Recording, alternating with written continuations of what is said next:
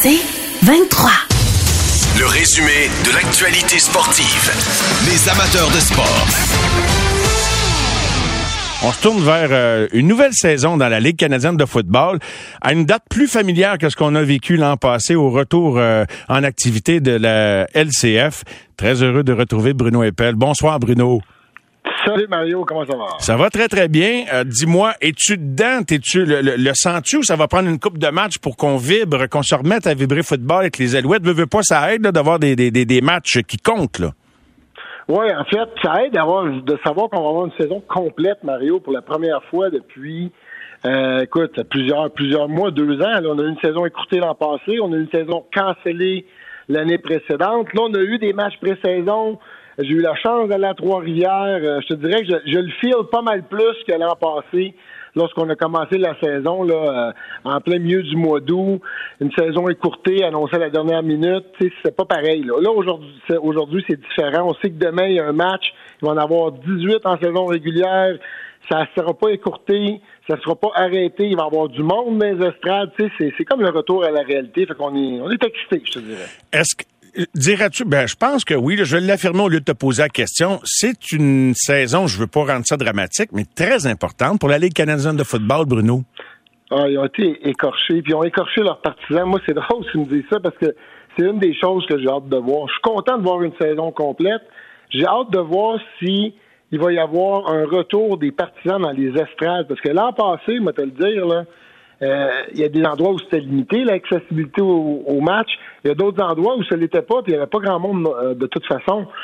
On a magané nos, fans. Là, il faut les regagner. Il faut les ramener dans le stade. Et j'ai hâte de voir euh, si les gens vont être au rendez-vous en début de saison, qu'ils vont être aussi excités que moi? Est-ce qu'il y en a qui vont avoir abandonné le navire à cause de ce qui s'est passé dans les deux dernières années, puis se sont retournés vers un autre sport peut-être dans leur dans leur ville? En tout cas, j'ai hâte de voir parce que l'année passée, m'a donné un exemple à Edmonton, à Ottawa, et que les foules étaient pas grosses, mon ami. Penses-tu, c'est une question qui me, qui me passe par la tête comme ça je vais te faire un parallèle. Euh, des fois, je trouve, tu sais, les marchés canadiens de hockey, ils ont un peu tout cuit dans le bec. Tu sais, en fait, c'est de savoir comment générer presque moins d'attention tellement ils en ont. Euh, les, les, équipes, par exemple, qui sont allées s'établir dans le sud, ils ont dû travailler fort pour euh, générer de, de, de, de l'intérêt. Je pense aux Hurricanes de la Caroline, là, puis avec le, le, le, le réunion au mhm. milieu de la glace, tout ça.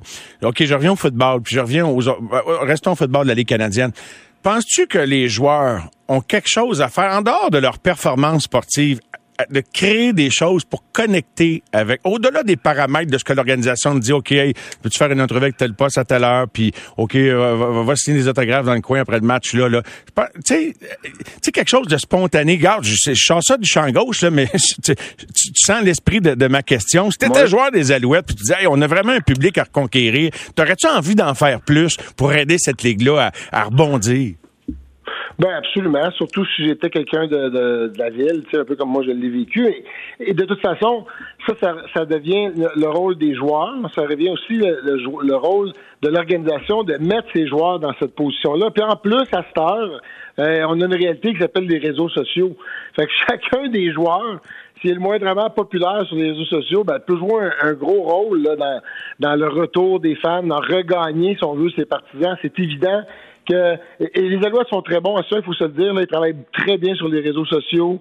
Euh, Mario Cicchini a l'intention, est très impliqué dans son équipe, il est très impliqué dans, dans le côté marketing, mais aussi le côté de mettre les joueurs en position d'aller rencontrer et regagner les partisans. Puis à travers le Québec, il m'en parlait, là, pas seulement à Montréal. Là, il, veut, il veut recommencer à, à avoir des autobus là, qui partent de Trois-Rivières, qui partent de, euh, de Drummondville pour aller voir des matchs. C'est plus le cas maintenant. Puis il a décidé euh, de mettre l'accent là-dessus dans les prochaines années. Est-ce qu'on va avoir un bon club, Bruno? Moi, je pense qu'on a un club très compétitif. La seule, le seul problème du côté des Alouettes, selon moi, c'est que dans la, section Est, euh, là, tu peux plus te fier qu'Ottawa va finir dernier puis qu'ils ne seront pas capables de marquer des points. Tu sais, Jerome Amazoli est arrivé, on l'a vu en match pré-saison, c'est une équipe qui va être bien meilleure. Toronto s'est amélioré selon moi aussi. Les Tiger Cats vont toujours être les Tiger Cats.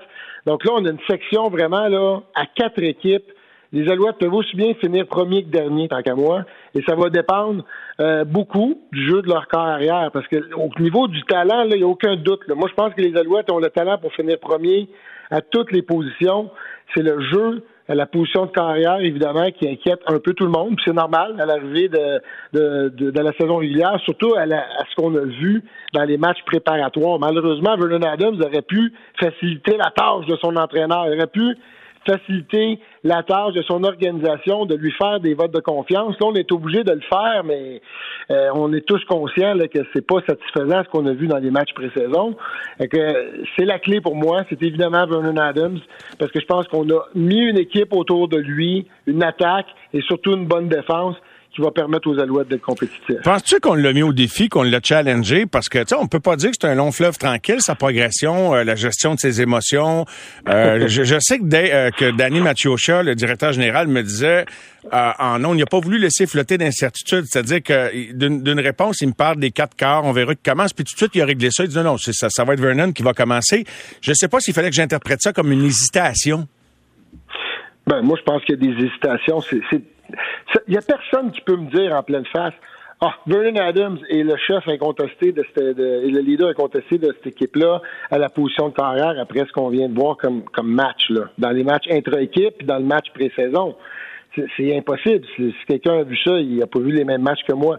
Est-ce qu'il mérite d'être premier? Je pense que oui. Puis de toute façon, c'est beaucoup plus facile de, de passer de Vernon Adams à Trevor Harris que de faire le contraire. Parce que tu viens de le dire, Vernon Adams, il est fragile mentalement. Fait que si tu avais nommé Trevor Harris partant, puis que ça, ça s'était euh, euh, ça avait fini par pas fonctionner, si on veut, ben, première des choses, tu aurais peut-être mis une coupe de gars dans ce vestiaire-là à ton dos, en tant, en tant qu'entraîneur-chef, puis tu aurais surtout affecté grandement la confiance d'un corps qui, de toute évidence, euh, a besoin, lui, de tape dans le dos, hein, plus que de plus que de se faire enguirlander. Là.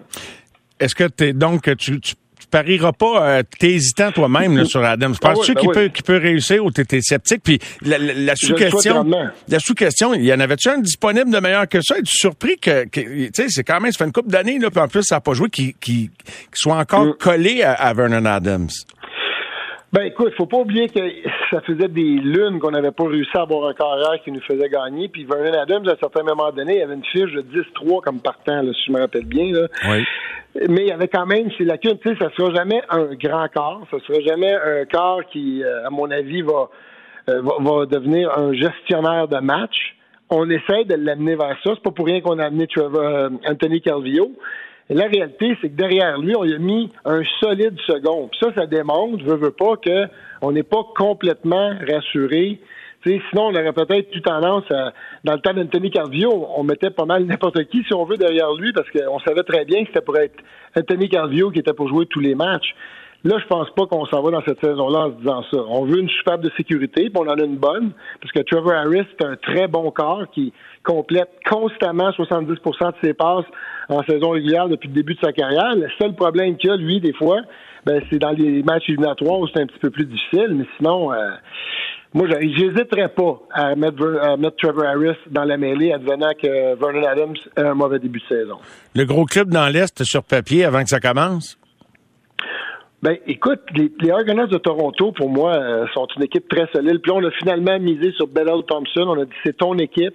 Et quand tu regardes la position par position, c'est une équipe extrêmement talentueuse. Il n'y a pas de raison de penser que qu'on va ralentir de ce côté-là. Je te dirais, si j'avais à miser, là, ils ont des très bonnes chances de finir premier. Mais je te l'ai dit tantôt, c'est une section à quatre équipes vraiment là. Il n'y a pas personne qui s'en va en regardant ça sur papier et dire ah, est impossible qu'ils vont finir ailleurs le premier ou même impossible qu'ils vont finir ailleurs que dernier. Et ça va passer, comme je te dis, beaucoup par le jeu des quatre corps arrière dans cette section-là parce que on s'est vraiment amélioré au niveau talent euh, au niveau d'Ottawa. Puis les Alouettes, eux, euh, tant qu'à moi aussi, sont une équipe améliorée parce qu'on a de bien meilleurs Canadiens. C'est pas pour rien qu'on est capable de partir huit Canadiens cette année alors qu'on a juste besoin de sept. C'est parce qu'on a signé, on a fait de bonnes signatures. On s'est amélioré sur la ligne défensive avec la signature de Moore. Euh, j'ai bien, bien hâte de voir les Alouettes à l'œuvre. Je pense qu'ils vont être excitants à voir jouer. Parenthèse, je reste dans le football, mais euh, je, je bifurque, je, je dévie un petit peu du match de demain. Laurent Duvernay-Tardif qui prend une pause pour amorcer sa résidence en médecine. Donc, pas de mm. NFL euh, la saison prochaine pour Laurent Duvernay-Tardif. J'ai envie de penser que ça pourrait être la fin pour lui en NFL. Peut-être Ben que oui. je vais trop vite, parce que ça va être difficile de revenir Ben, à ce niveau-là. Là. Oui, ça va être difficile. Puis de toute façon, il a déjà eu une. si c'est fini, c'est c'est une C'est carrière extraordinaire. exceptionnelle, Ben oui. Extraordinaire. Je veux dire, il, il- il- arrive à 30 ans, puis tu viens de le dire, il faut qu'il fasse sa résidence. À un moment donné, je pense que, je suis pas dans le secret des dieux, mais je pense que tu as un certain temps Oui, après oui. tes études pour faire ta résidence. Donc, euh, lui, il est rendu là, là. Tu sais, c'est un gars qui va faire ça pour les 30, 40 prochaines années, là, s'il veut, là. Euh, ben, j'exagère peut-être à 40, mais il peut faire ça pendant au moins 30 ans, là, être, euh, être docteur pour faire ce qu'il veut faire, c'est-à-dire aider les gens, parce qu'on le sait, c'est un gars qui est très, très philanthrope, qui est très gentil, qui, qui veut toujours aider. Moi, si c'est la fin pour euh, Laurent, en fait, je, je lui souhaite quasiment que ce soit la fin, parce que c'est une belle fin et une très belle carrière.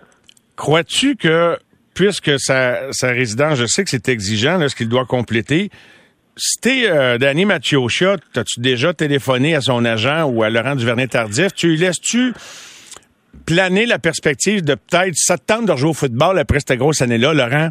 Les Alouettes? Ouais, ben, c'est évident qu'on peut peut-être s'enquérir de ça. Ça- Moi, je pense que je pense que si Laurent met un trait sur sa carrière, ça va être un trait sur. ça- il va serrer ses crampons, son casque, ses épaulettes, parce qu'il faut pas que tu l'oublies là. S'il veut être docteur, là, il faut pas qu'il qu'il hypothèque son corps. Il faut pas qu'il hypothèque ses mains. Il faut pas surtout qu'il hypothèque sa tête. Et Laurent Duvernay-Tardif a déjà eu quelques commotions cérébrales.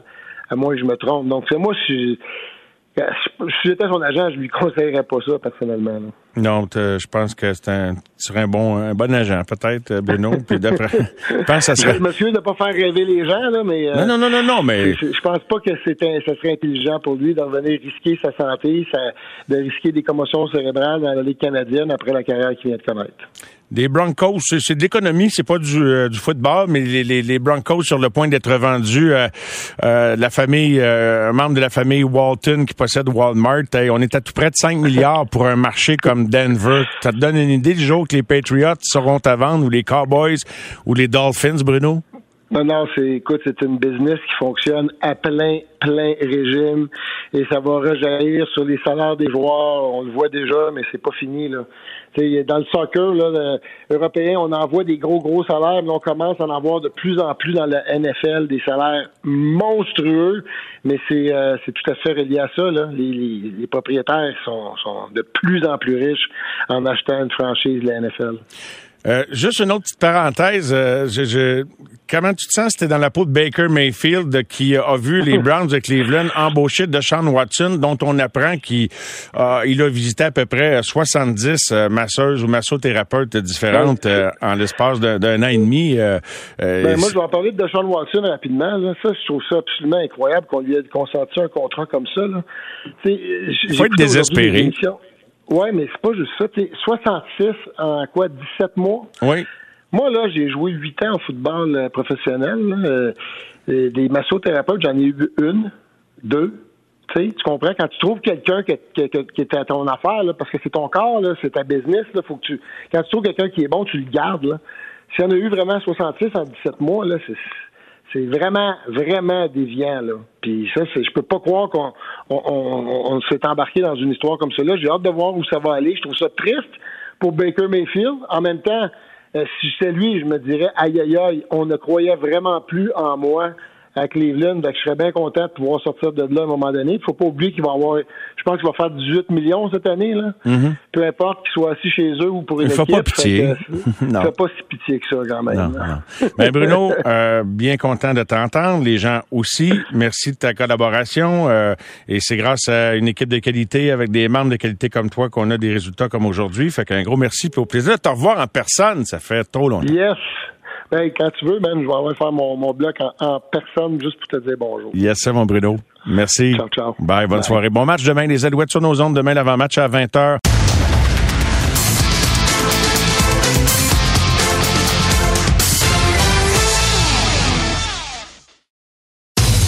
Le résumé de l'actualité sportive.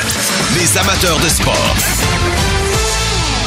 Parlons de golf maintenant avec le début demain de l'Omnium canadien, un Omnium qu'on qualifiait jadis d'un des peut-être un cinquième majeur, en tout cas un tournoi important sur le circuit de la PGA, mais avec ce que vous savez probablement déjà, entre autres la défection de Dustin Johnson de la PGA, de l'Omnium canadien pour participer euh, au premier événement de la nouvelle ligue qu'on appelle la Saudi League ou la LIV qui a lieu en fin de semaine, ça jette un certain ombrage sur notre tournoi de la PGA au Canada, tournoi qu'on a déjà reçu notamment au Royal Montréal.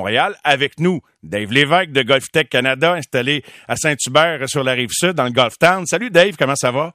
Allô Mario, ça va bien, merci. Donc, euh, notre omnium canadien, euh, on l'a promené dans le calendrier, euh, il a perdu un peu de son panache, puis c'est, veut, veut pas, les, récents événements, la, défection de Dustin Johnson et, ne, fait rien pour le rehausser, là. Hein? Non, on est, c'est très dommage pour le, le commanditaire RBC cette année. Euh, pendant plusieurs années, pendant environ une dizaine d'années, le, notre championnat canadien, l'Omnium canadien, le Canadian Open, était très mal placé dans le calendrier du PGA Tour. Était historiquement, il avait été placé euh, la semaine après le British Open.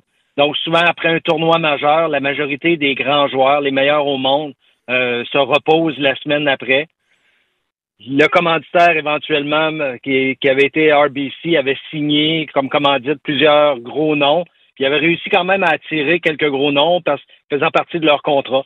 Puis euh, depuis 2019, le le réarrangement du calendrier du PGA Tour avait ramené le Canadian Open dans une belle position la semaine avant le US Open. Mais à cause des, euh, du COVID euh, des deux dernières années, le, les restrictions de voyagement, le Canadian Open avait été cancellé. Donc, c'était le début cette année de la nouvelle ère du Canadian Open. RBC était super emballé avec le, ce nouveau repositionnement dans le calendrier.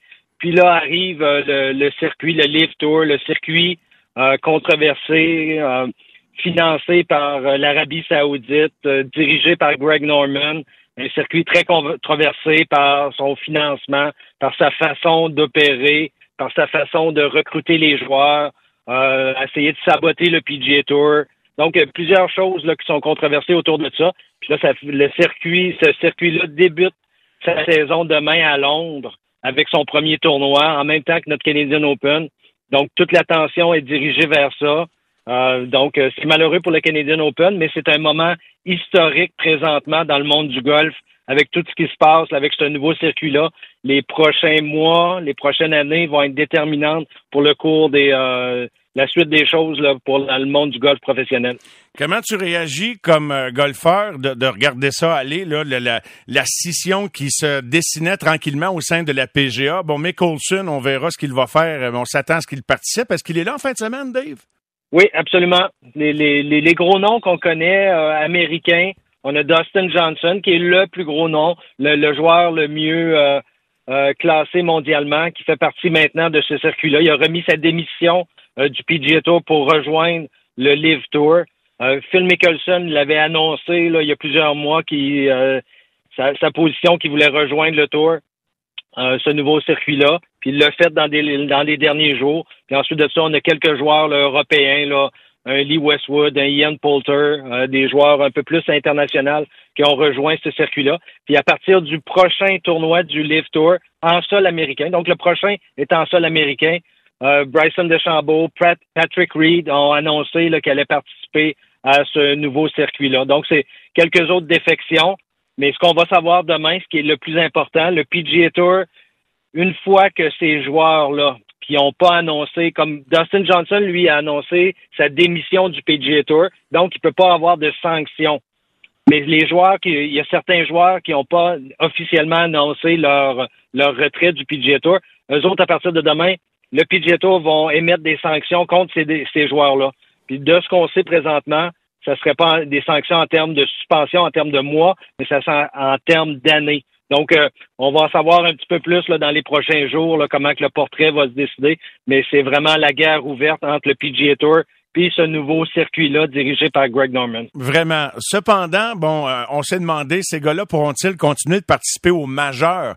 Le US Open, qui aura lieu dans deux semaines, euh, a déjà dit oui. Dustin Johnson, personne ne lui a dit euh, qu'il ne pouvait pas participer à ce tournoi-là, donc il semble qu'il a l'intention d'y participer. Est-ce que tu penses que ça va être la même affaire pour le, le Masters, le British Open? Comment tu vois ça? Ce qu'on a su aujourd'hui, donc les deux Open, le British Open puis le US Open, le mot open dit ouvert. Donc, si tu te qualifies par les différentes catégories, le, US Open et le British Open ont annoncé qu'ils feraient aucune modification à leur système de classement de, pour être exempté pour participer au tournoi. Donc, si tu, à cause de ton classement mondial, à cause du fait que tu, soit tu as déjà remporté un tournoi majeur, donc si tu es qualifié pour ces tournois-là, étant un open, donc un tournoi ouvert, ils vont respecter ça. Donc, ces joueurs-là vont pouvoir faire partie du, euh, euh, du, euh, du, regroupement de joueurs qui vont faire participer au tournoi. Ce qu'on a su aujourd'hui, c'est que le Masters, le Masters est le seul tournoi dans les quatre tournois majeurs qui est une invitation. En étant une invitation, c'est à la discrétion d'Augusta National, les, les dirigeants de ce tournoi-là, du Masters, de décider qui fera partie ou pas. Parce que le Masters, ce qu'on a su aujourd'hui, c'est que le Masters allait bannir euh, les joueurs qui allaient faire partie du, euh, du Live Tour. Donc, c'est une annonce assez majeure. Est-ce que ça va se confirmer? Pour l'instant, c'est des rumeurs. Mais euh, puis le seul autre tournoi majeur qui est le PGA Championship, qui est dirigé par la PGA américaine, la PGA, la PGA, l'Association des professionnels de golf américains. Eux autres n'ont pas encore annoncé leur leur intention concernant le Live Tour. Donc deux, deux tournois sur quatre présentement sont disponibles pour les joueurs du Live Tour. Le Masters serait un nom, puis le PGA euh, Championship, on ne le sait pas encore. Dave, c'est pas évident de se positionner sur euh, ce sujet-là par rapport à d'où vient l'argent de la nouvelle ligue, là, la LIV, euh, le, le, fonds d'investissement de l'Arabie Saoudite. Mais as-tu une opinion là-dessus ou es en train de te faire une tête? Est-ce que tu penses que Dustin Johnson et les autres, prenons Dustin Johnson parce que c'est le cas le, le, plus évident, parce que lui, il a démissionné de la PGA, Considères-tu qu'il prend euh, une bonne décision? Monétairement, certainement, mais euh, je serais curieux de t'entendre. Oui, ben c'est sûr qu'on euh, va prendre l'exemple de Dustin Johnson. pour il aurait accepté un contrat donc pour faire partie de ce circuit-là d'environ entre 130 et 150 millions. honnêtement, qui, qui pourrait dire non à ça? D'un autre côté, tu as, une carrière, tu as une une réputation qui va suivre longtemps. Euh, on sait pour les Américains, euh, tout ce qui en touche à l'Arabie saoudite euh, touche le cœur des Américains en étant le fait que les, attaques du 9-11 à New York, la majorité des terroristes qui conduisaient les avions étaient originaires de l'Arabie saoudite. Euh, donc tout ça là, c'est euh, c'est un enjeu vraiment là. Le meurtre du journaliste Khashoggi, on sait que c'est pas exactement, ça fonctionne pas exactement comme une démocratie. Fait que c'est sûr qu'il y en a qui grincent des dents à regarder ça là.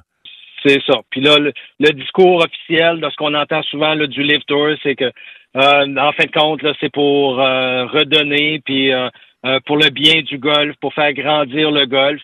Puis on le sait dans les faits, puis si on était dans, à leur position, on aurait sûrement une décision puis qui serait pas dur, serait pas je vais pas dire pas dur, mais qui serait euh, à un c'est un, calcul que tu fais.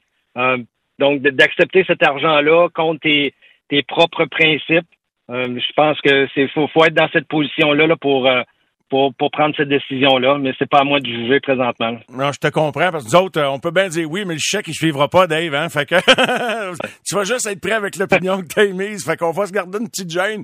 Mais la question est vraiment intéressante parce que dans le fond, jusqu'à quel point tu es, en respect de tes valeurs ou euh, vraiment l'appât du gain euh, fort intéressant.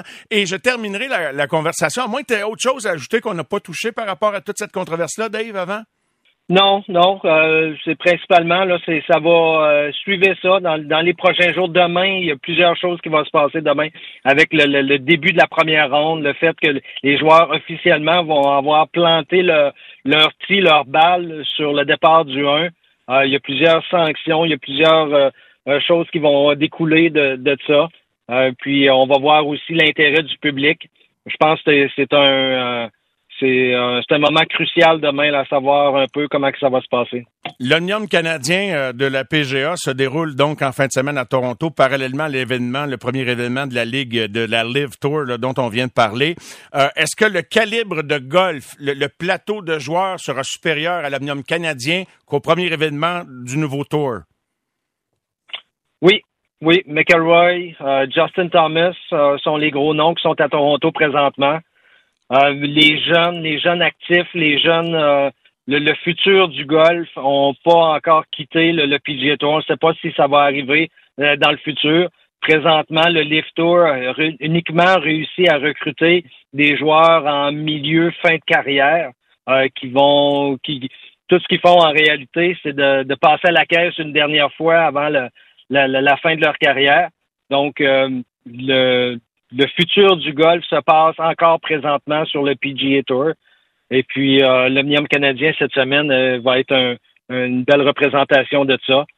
Euh, c'est ça. C'est le, le Lift Tour, c'est un circuit imaginé par Greg Norman depuis les années 80, où ce qu'il voulait créer un circuit de superstars, les, les joueurs qui ont atteint un circuit, un statut de célébrité euh, dans le monde du golf, qui pouvaient avoir un, petit circuit à eux où ce qui allait euh, un peu vivre en paix avec des belles bourses, une belle vie, moins challengé par les jeunes. Puis honnêtement, pour avoir vécu dans le monde du golf, je pense que si tu veux entretenir ta flamme, tu veux entretenir ton niveau de jeu, ta passion, tu dois être challengé constamment par la relève qui pousse. Euh, je pense qu'un circuit comme le Live Tour, qui veulent juste aller chercher les, les joueurs d'un certain statut, puis de leur donner des bourses garanties, euh, pas de coupure, euh, donc une, petite vie de luxe, je pense pas que ça va à long terme amener un niveau de jeu qui va être comparable au PGA Tour. Ah. Donc c'est pour pour l'instant un peu c'est mon, mon point de vue là-dessus. On va voir comment ça va se dérouler, si ça va uniquement rester sur un, un circuit de de, de, de joueurs déjà euh, rassasié. Euh, je vais appeler ça comme ça. Puis on va garder le PGA Tour pour les joueurs affamés. C'est là que le vrai le vrai niveau de jeu va être là. Euh.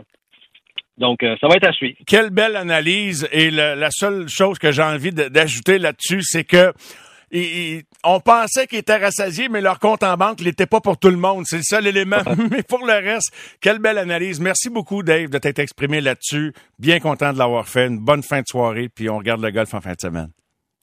Merci Mario, c'est gentil. Bonne fin d'émission. Au revoir. Merci beaucoup. Dave, que vous pouvez aller voir chez GolfTech euh, Canada, GolfTech Québec. Il est installé à Saint-Hubert, pas loin de la 30. Toujours un plaisir de lui parler. On revient dans un instant.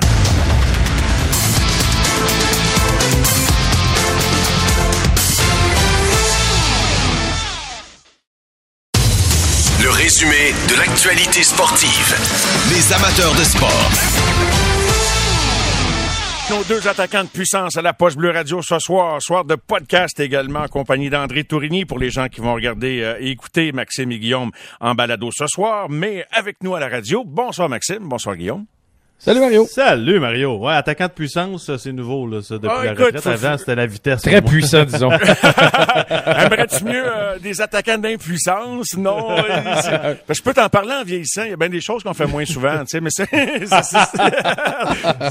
c'est un autre sujet. Les boys, euh, bon, euh, à quoi ça ressemble une chambre d'hockey quand il reste quatre clubs en vie, trois là, parce que les Oilers sont en, termes de, de, comment dirais-je, de, de, de sacs de glace, etc. Là, pour vous êtes allé là, tu as participé à une finale Maxime. Les gars sont amochés pas mal. Hein? Moi, j'aimerais bien ça te répondre, Mario, mais je l'ai vécu autant que toi. Guillaume s'en allait te répondre à quoi ça ressemble le vestiaire rendu là? Il dit, ben, c'est pareil, Mario, c'est les mêmes bancs, euh, ils ont pas repeinturé les murs. Ouais. C'était à mon troisième ménage euh, à Cuba. non, mais Mario, c'est, t'es magané, là, tu sais, puis c'est, je pense en particulier en ce moment à l'Avalanche du Colorado, tu viens de finir en quatre, euh, les gens pensent que, ah, c'est des vacances, puis on a la chance d'attendre, puis tout ça. c'est un sentiment partagé, parce que là, t'as mal, puis tu veux te guérir, puis espères te guérir avant la finale pour être capable de, performer. Euh, je te dirais que les, en tout cas dans, mon cas, ben, plusieurs joueurs aussi. Le seul temps où j'avais pas mal, c'était les 60 minutes du match à cause de l'adrénaline. Quand le match finit, quand le match finit, puis tu t'en vas chez vous, jusqu'à l'autre jusqu'à l'autre match, c'est dur, pas à peu près. T'as mal partout. C'est de la douleur, c'est de la misère à dormir à cause du stress. Euh. Puis là, je suis pas à plaindre là, parce que c'est les plus beaux moments de ma vie que j'ai vécu là, en finale, mais t'es es épuisé. Là. Je, me rappelle, j'ai une photo dans mon téléphone. Là.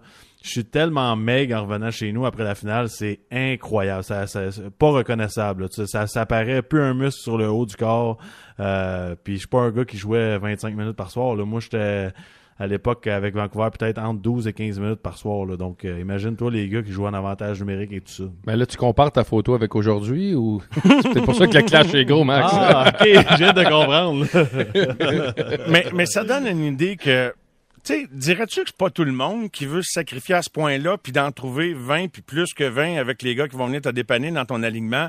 Quand euh, je pense à Pierre Gervais qui racontait les grandes aventures qu'il a vécues euh, comme euh, gérant de l'équipement avec les Canadiens, il, parlait entre autres 86-93, il dit quand une gang de gars décide de... Parce que c'est une décision de souffrir quelque part, hein, Max et Guillaume. Guillaume, même si t'as pas été en finale, quand même, t'es, t'es, passé par là, c'est, c'est éprouvant, le hockey de haut niveau, là.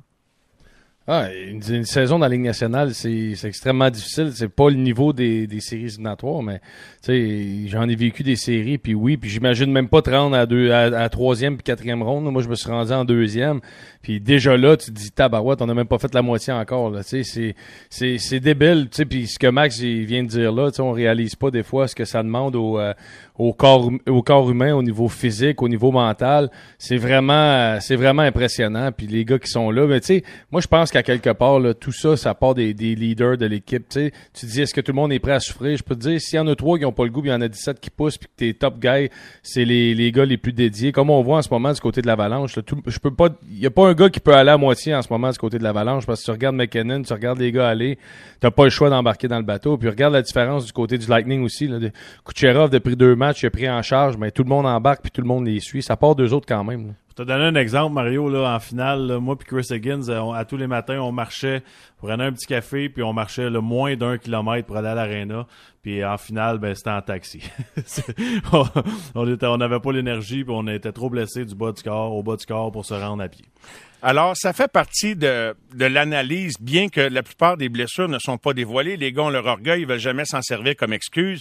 Euh, et, et, à tous les ans, donc, il y a une équipe qui, bon, peut-être que c'est la meilleure équipe qui gagne pareil, mais il y a des équipes il y a des équipes qui livrent pas la lutte qu'ils pourraient livrer parce qu'ils sont trop maganés en quelque sorte. Là. Ben, je, je sais pas si c'est l'histoire des Oilers parce que l'avalanche est, est vraiment fort. Ben, c'est l'histoire de Vancouver contre Boston.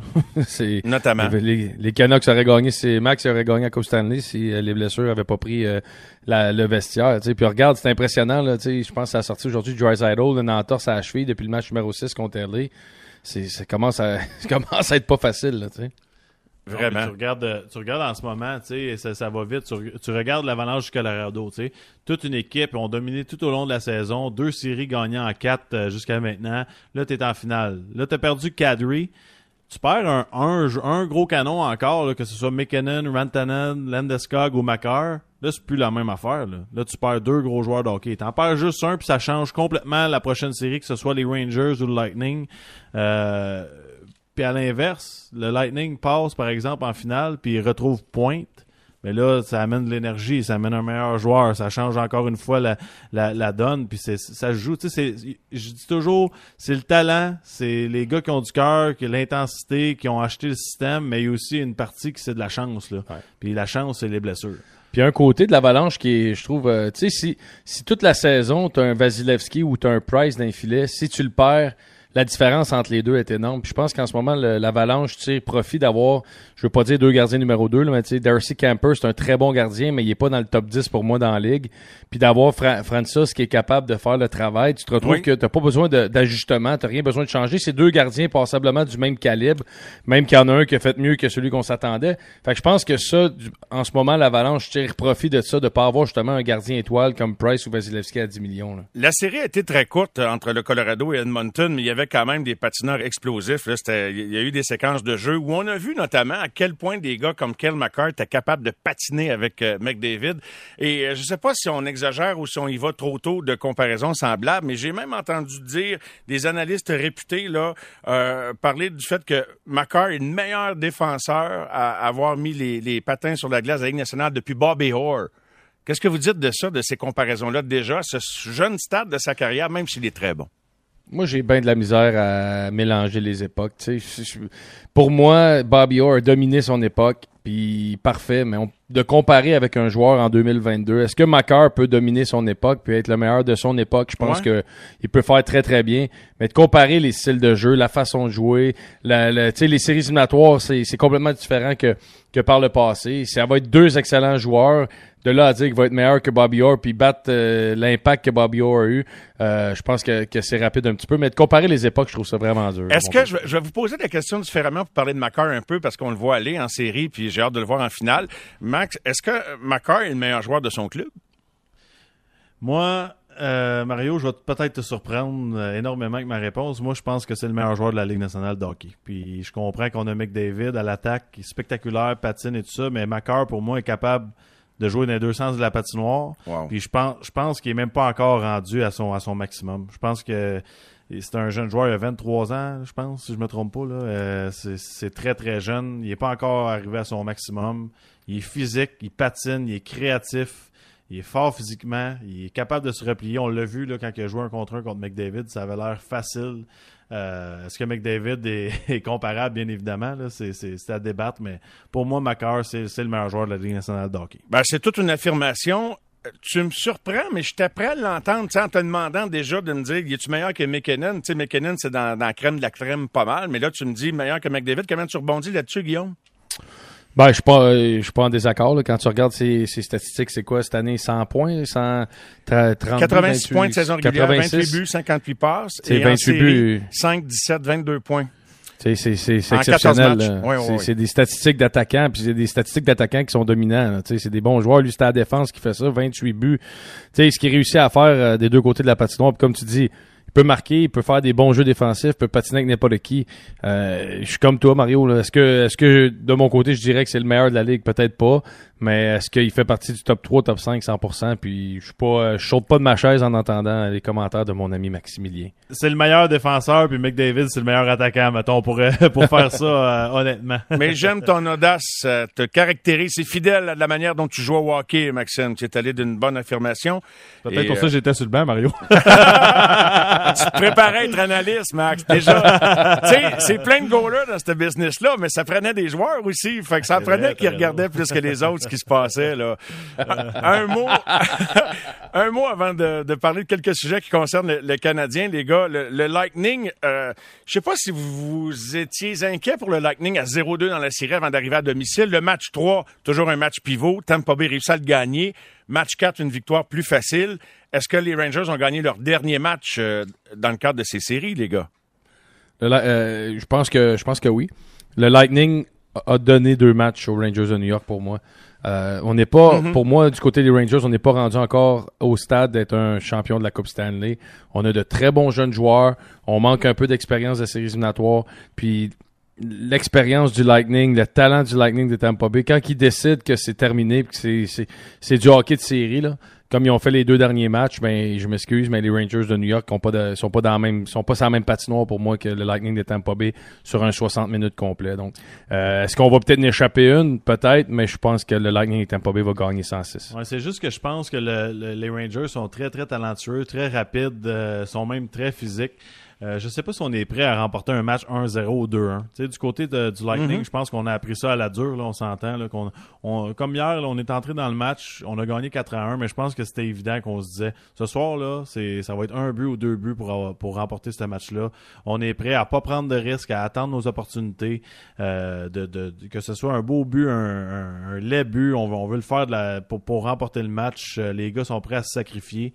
Je sais pas si on est prêt à faire ça. Je, je regarde un joueur comme Panarin, euh, fait beaucoup d'erreurs sa patinoire, comme Kucherov d'ailleurs, mais Kucherov par contre est capable d'aller chercher ce gros jeu-là ou ce gros but-là qui fait que Lightning remporte des matchs. Euh, c'est un, un, bon débat, Mario. C'est 2-2 en ce moment. Le Lightning, faut pas oublier qu'il y avait 9 jours de congé avant le premier match.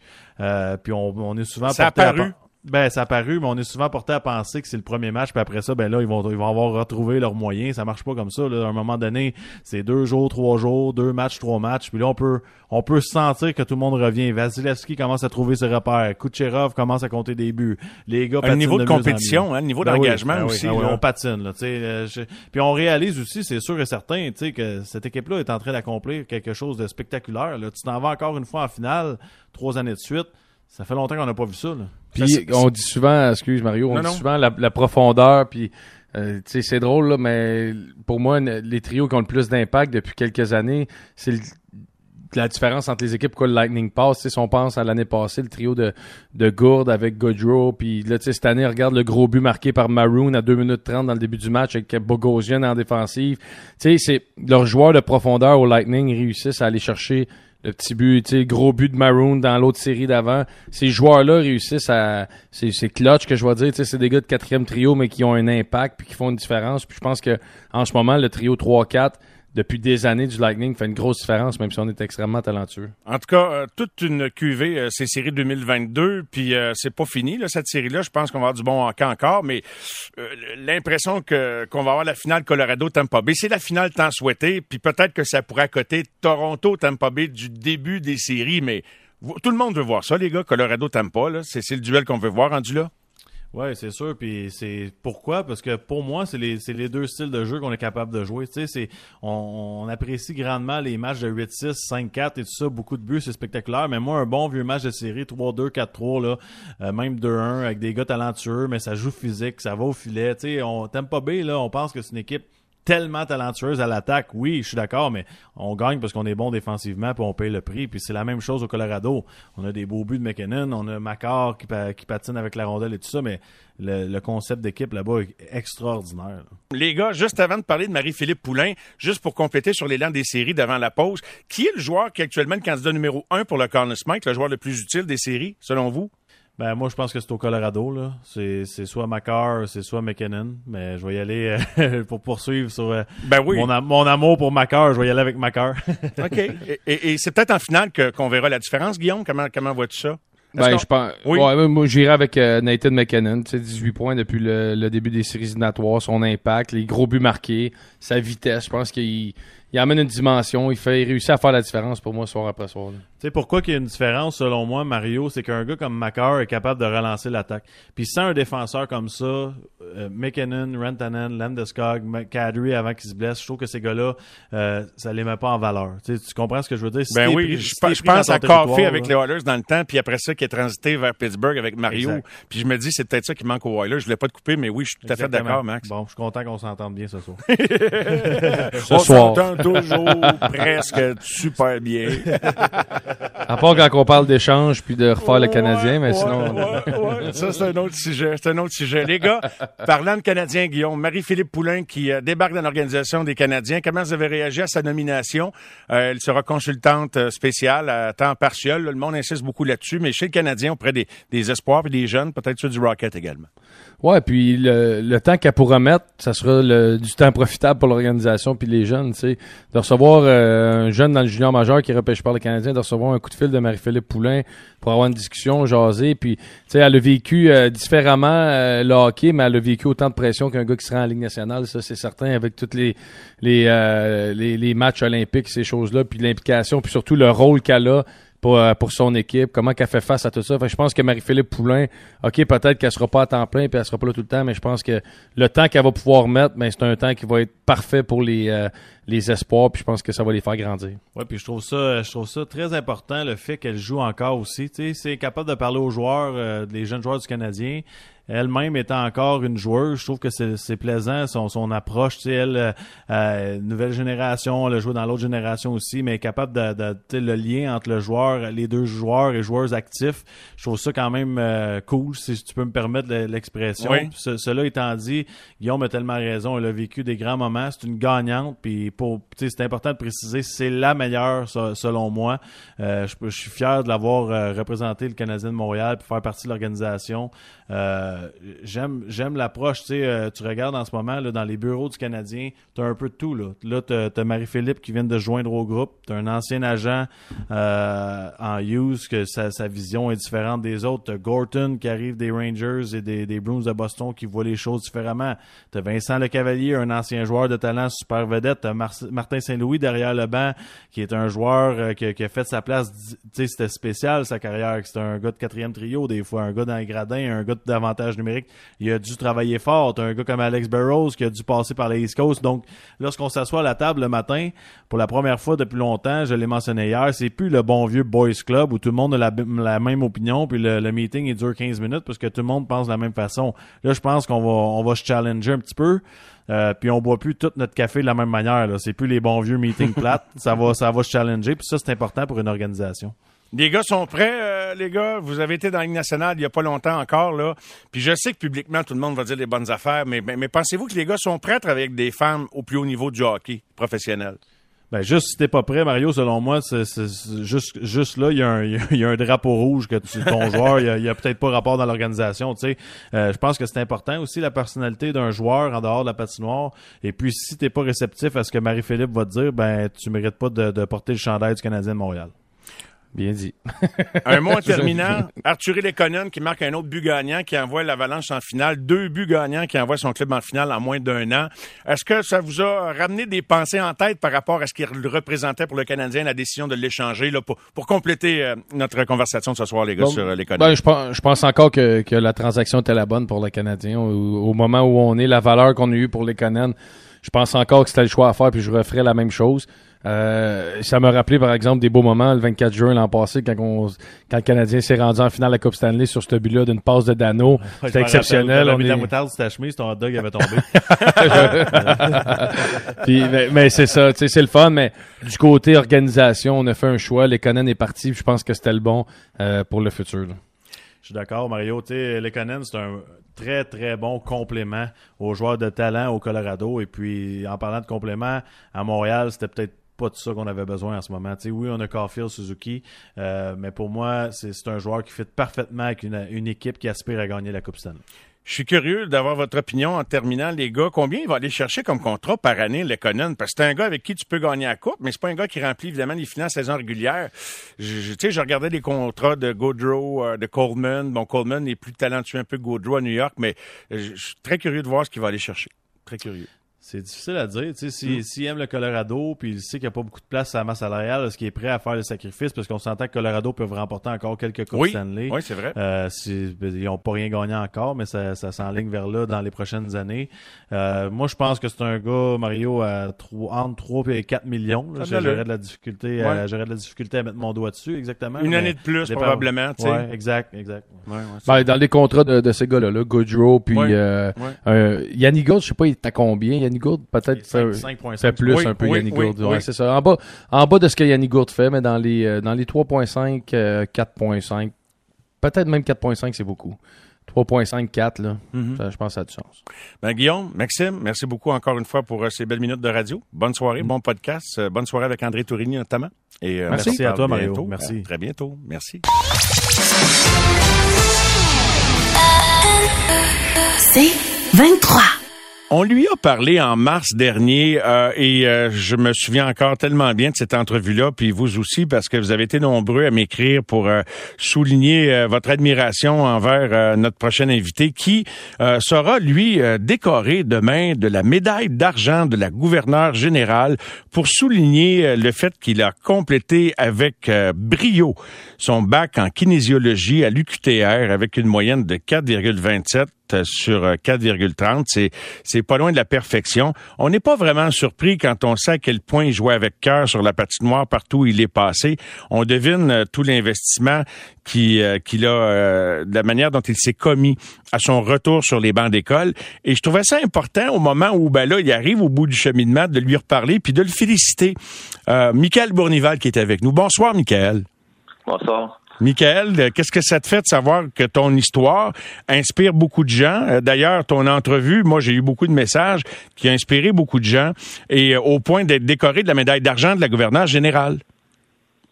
Oui, mais c'est sûr que c'est un, un bel honneur à recevoir. Je pense que en partant, euh, finir mon baccalauréat après huit ans d'absence des euh, des bancs d'école, puis euh, avec un bébé de cinq, un bébé de cinq mois quand j'ai commencé, euh, j'aurais jamais pensé d'avoir cette médaille-là à la fin.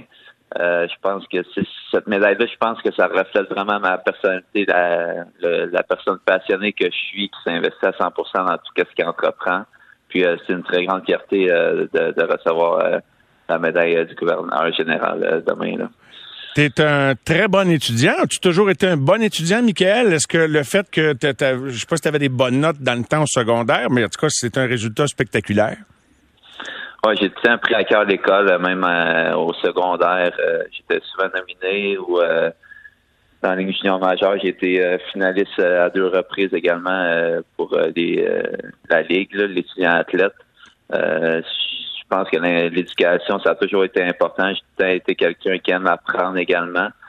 Donc, c'était combiné avec la passion pour l'entraînement, je pense que c'était c'est ça qui a fait en sorte que j'ai eu du succès. Qu'est-ce que tu as appris que tu qualifies de plus intéressant qui te fait grandir en étudiant en kinésiologie sur ton corps, sur ta tête? Parce que ton état de santé est un des gros facteurs qui a fait en sorte que, pour les gens qui ignorent l'histoire, je vais pas te faire refaire l'entrevue qu'on a fait il y a deux mois, mais des commotions cérébrales, c'était, pas évident. Donc, euh, as-tu appris des choses vraiment qui, t'aident aujourd'hui par rapport à, l'État, qui t'a amené à retourner aux à, l'école, puis euh, de façon à aider les autres aussi? Ben, c'est sûr que le fait que j'ai fait comme l'inverse, je me suis entraîné, puis par la suite, j'ai vu la théorie, pourquoi je faisais tel type d'entraînement, des choses comme ça. J'ai beaucoup appris, je faisais beaucoup de liens avec ma carrière également, euh, la prévention de blessures qui est importante aussi, comment euh, la réhabilitation euh, après une blessure. Euh, fait que c'est toutes des choses que j'ai appris. Je, dirais que chaque cours euh, que ce soit n'importe quel cours, même le cours d'entrepreneuriat, j'ai pu euh, j'ai pu faire des liens avec euh, un athlète, tu sais, une entreprise, c'est comme un athlète. Donc, tu sais, j'étais capable d'avoir plein de liens avec tous les cours que j'ai fait pendant mon cheminement. Puis je pense que c'est ça qui a fait en sorte que j'ai pu vraiment synthétiser la matière et me l'approprier. Repenses-tu souvent au moment où tu as, excuse-moi l'expression, mais tiré sa plug, dit c'est fini le hockey? Ben, c'est sûr que ça a été une discussion difficile à prendre, comme je, je, vous avais dit la dernière fois. Ça a pris quatre ans avant que je prenne ma décision. Euh, mais le fait que j'ai été à l'université euh, tout de suite après un nouveau projet, ça a fait en sorte que je me suis pas senti avec rien quand j'ai fini. Euh, j'avais un objectif, j'avais un but, je savais où que je m'en vais. Puis je pense que c'est là l'importance de d'avoir tout un, un, plan B quand, quand tu es athlète pour savoir qu'est-ce que tu vas faire après ta carrière. C'est, c'est pas éternel, ça peut s'arrêter à tout moment. Puis euh, la kinésiologie, c'est, c'est vraiment au niveau junior que que, que ça m'a intéressé puisqu'on avait eu une conférence justement que l'importance d'avoir un plan B, les études que c'est important. Puis euh, c'est aujourd'hui que je m'en rends compte. Puis euh, je suis content d'avoir pris ça avec sérieux. Est-ce que euh, tu t'es rendu compte, parce que j'imagine qu'il y, y, a de la pratique là, en kinésiologie, mais il y a de la théorie.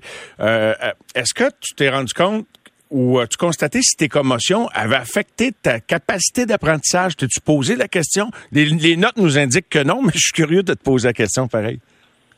Non, ça n'a pas influencé aucunement mon apprentissage sais, même quand, quand j'ai eu mes commotions euh, au niveau euh, neurologique, j'ai jamais eu vraiment euh, de troubles de mémoire, des choses comme ça. C'était plus au niveau physique que je ressentais comme de la fatigue, des maux de tête, mais au niveau de la mémoire, ça a tout le temps été correct à ce niveau-là. Il y a des choses que, que je pense, que, que j'ai appris avec la kinésiologie. Il y a des cours, justement, un cours de neurophysiologie de la douleur que que je me dis ah peut-être que, que ça peut expliquer pourquoi je me sentais des comme, comme ça ou des, des choses comme ça. Mais tu sais c'est c'est pas fondé comme, comme raisonnement mais tu sais je pouvais quand même voir des des euh, similarités euh, avec ce que j'ai vécu. Mais euh, c'est ça qui est le fun aussi tu sais quand tu fais un bac en kinésiologie oui c'est pour la, la, pratique mais aussi pour ta santé tu apprends aussi à à comment bien t'entraîner, c'est quoi qui est bon pour la santé. Donc, euh, pour toutes les personnes euh, de suivre ce cours-là, en partant, c'est intéressant pour soi-même, puis après ça, pour les autres également.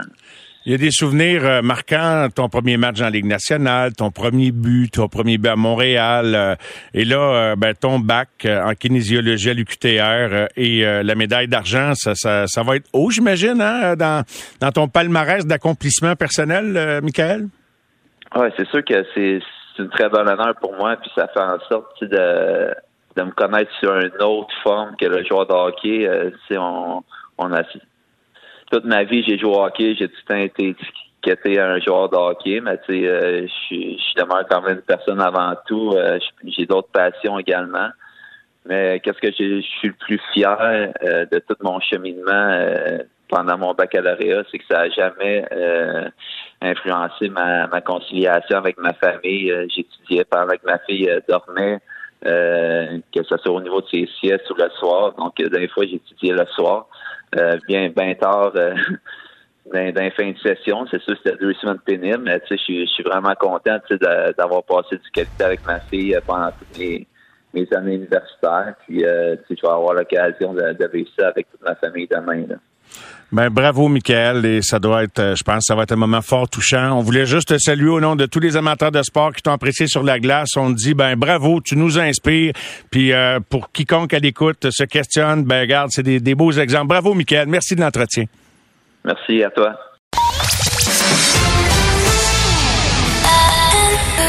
C'est 23.